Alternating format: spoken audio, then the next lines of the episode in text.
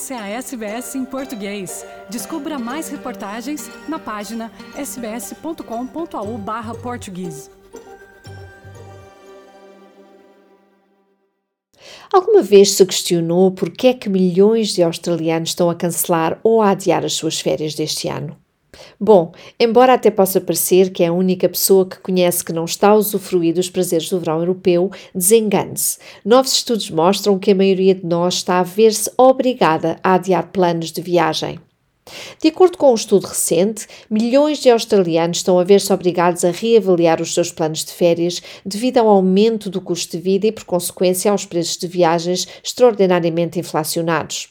Quase dois em cada três, cerca de 65% dos australianos com intenções de gozar umas férias nos próximos 12 meses tiveram que cancelar ou adiar os seus planos e marcações, segundo a última sondagem de opinião do consumidor da National Australia Bank, com cerca de 2 mil entrevistados locais. Cerca de 24% dos australianos abandonaram completamente os seus planos, enquanto pouco mais de 2 em cada 5, à volta de 42%, acabaram por adiá-los.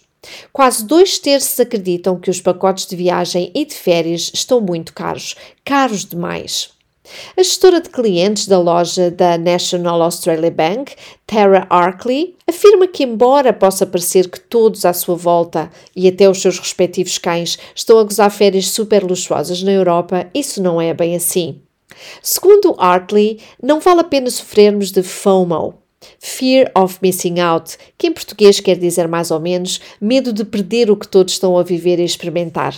Pois tudo indica que, abro aspas nas palavras dela, a maioria de nós, pelo contrário, está a tomar decisões sensatas no que toca aos gastos mais supérfluos. Aliás, os australianos estão cautelosos com o seu dinheiro como há muito tempo não estavam.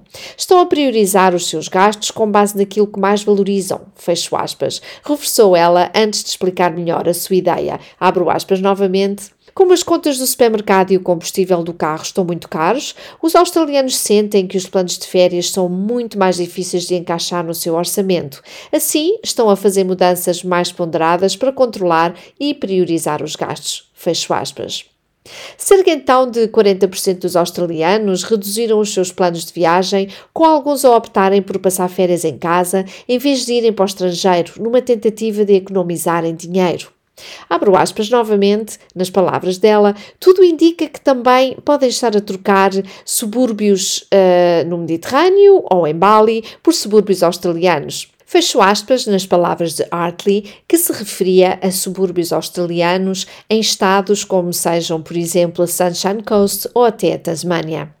Mas afinal, quais são os preços a que os voos estão neste momento? As companhias aéreas demoraram a regressar aos serviços normais desde que a pandemia da Covid-19 paralisou literalmente os voos internacionais. O aumento da procura por voos, em conjunto com fatores como sejam a inflação, o aumento do preço dos combustíveis e a falta de pessoal, até, fez com que o custo dos bilhetes de avião aumentasse substancialmente. Os voos de ida e volta da Austrália para destinos no estrangeiro estão mais de 50% acima dos valores pré-pandémicos, segundo os dados divulgados no final de maio pela agência de viagens online Kayak. O voo internacional económico médio, por exemplo, de ida e volta, entre julho e dezembro de 2023, é agora de 1.827 dólares, em comparação com os 1.213 dólares em 2019.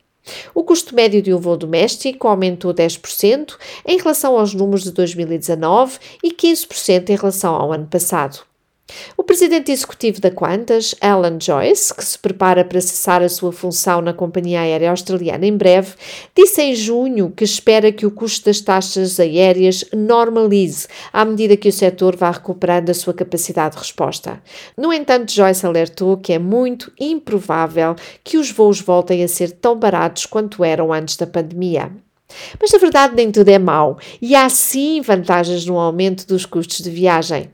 Ter que cancelar, adiar ou optar por férias mais modestas acaba por não ser assim tão mau. Há sempre um lado bom. A verdade é que, ao repensarem os seus planos de viagem de antigamente, os australianos já estão a economizar, em média, neste momento, cerca de 392 dólares por mês. E feitas as contas, ao fim de 12 meses, sempre resulta numa economia de 4.704 dólares.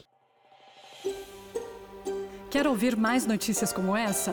Ouça na Apple Podcasts, no Google Podcasts, no Spotify ou em qualquer leitor de podcasts.